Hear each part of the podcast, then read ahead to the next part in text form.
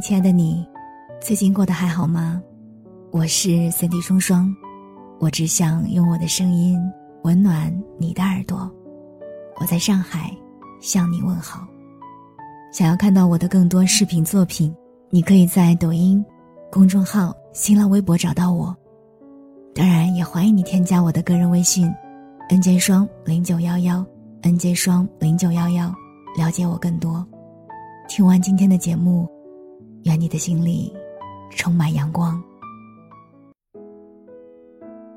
张爱玲在《十八春》里写过这样一句话：“对于三十岁以后的人来说，十年八年不过是指缝间的事儿；对于年轻人而言，三年五年就可以是一生一世。”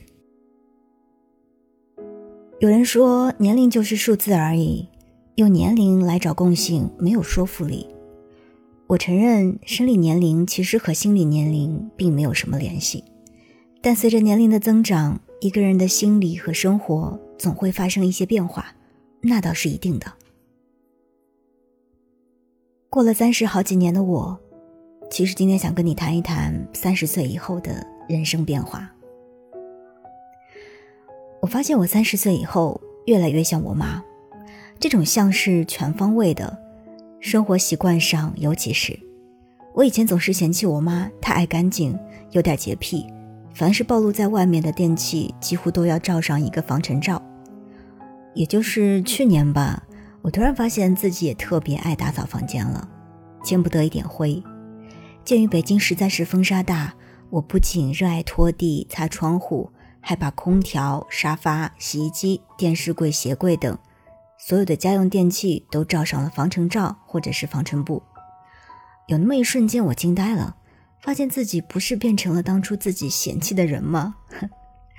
这种改变就是自然而然的发生了，我就是忽然爱上了搞卫生，对尘土也敏感起来了，身上洁癖的 DNA 好像突然就动了。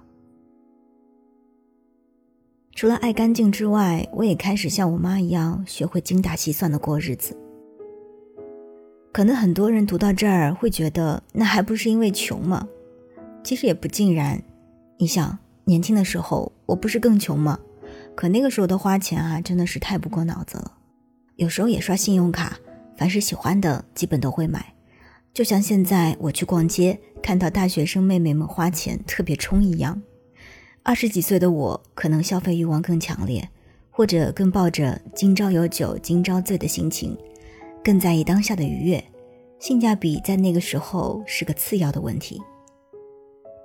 三十岁以后呢，我也慢慢学会了理性消费，不需要的东西就不买。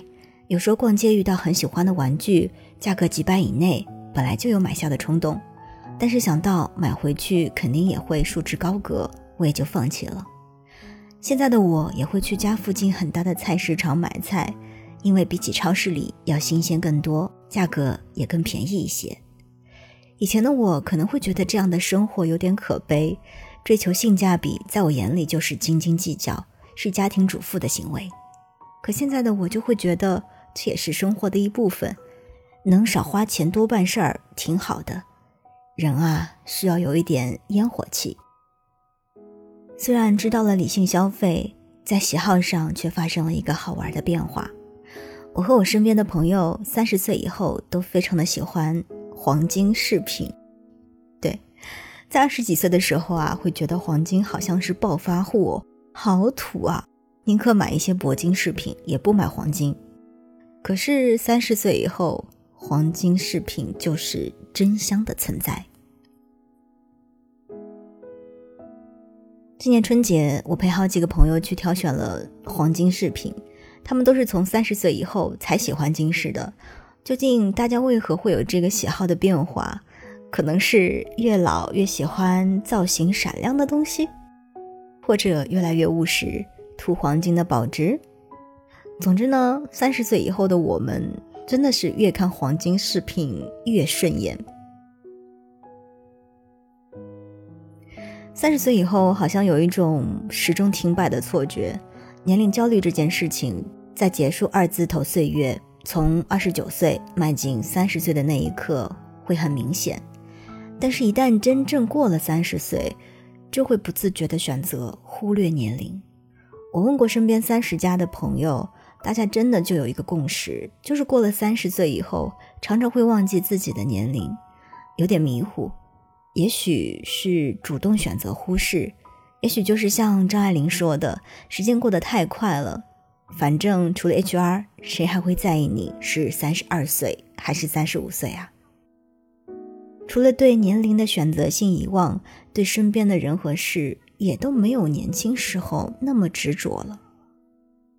工作上虽然到处都在贩卖三十五岁焦虑，但对我而言，三十岁以后反而更不愿意妥协了。职场中的卑微和委屈，我可能在三十岁之前忍受了不少，苦也吃了不少，所以在三十岁以后，在个人物质欲望低的情况下，我就不怎么忍了。不管怎么给我画大饼，还是苛责我，我真的卷不动，也不想卷了。对于友情，好像也是这样。三十岁以后，不想取悦那么多人了。为了友情流泪，只会出现在青春期。慢慢知道，误解是人与人相处中的一种必然，误会能解开最好。没有机会的话，只能顺其自然了。三十岁以后。被一个相识于微时、一起走过中学六年的同学删除了好友，虽然觉得莫名其妙，但我好像也很快释然了。我之前看窦文涛的节目，有嘉宾这样说的：人全身的细胞七年就会更新一次，也许我们真的从内到外都变成了一个和当初完全不同的人，自然不适合再做朋友了。说了不那么在意的。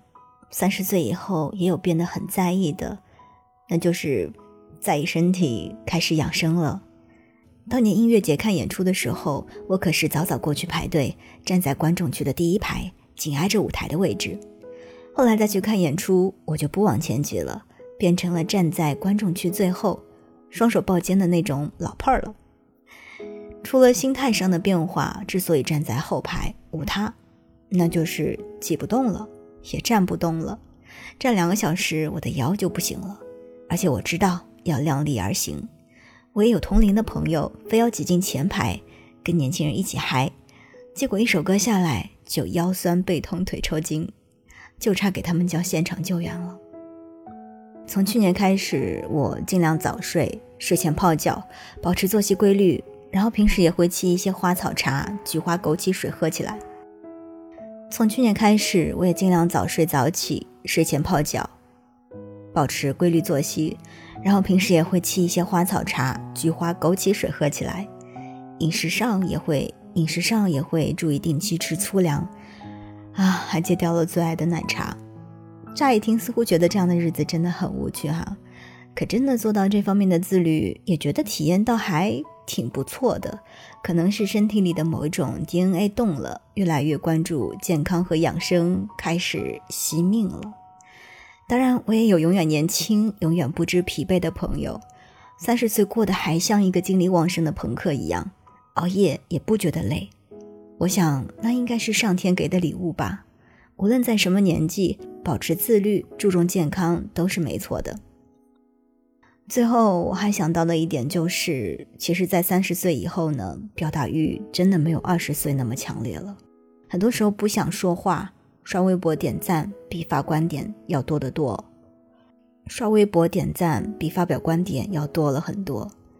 以前我也很爱发朋友圈，但是近几年发的越来越少了。也许是生活平淡，也许是真的不愿意表达了。所以我会羡慕一直有旺盛分享欲和表达欲的人，这也是一个年轻的特征吧。在没有表达欲的时候，还是想跟大家一起分享一些，无非是因为有人记挂。三十岁以后，更知道真心是如此宝贵的东西，不能不识抬举，要勤勉一些，要对得起等着我的人，要对得起等着我的人。我是千里双双。我们下期再见。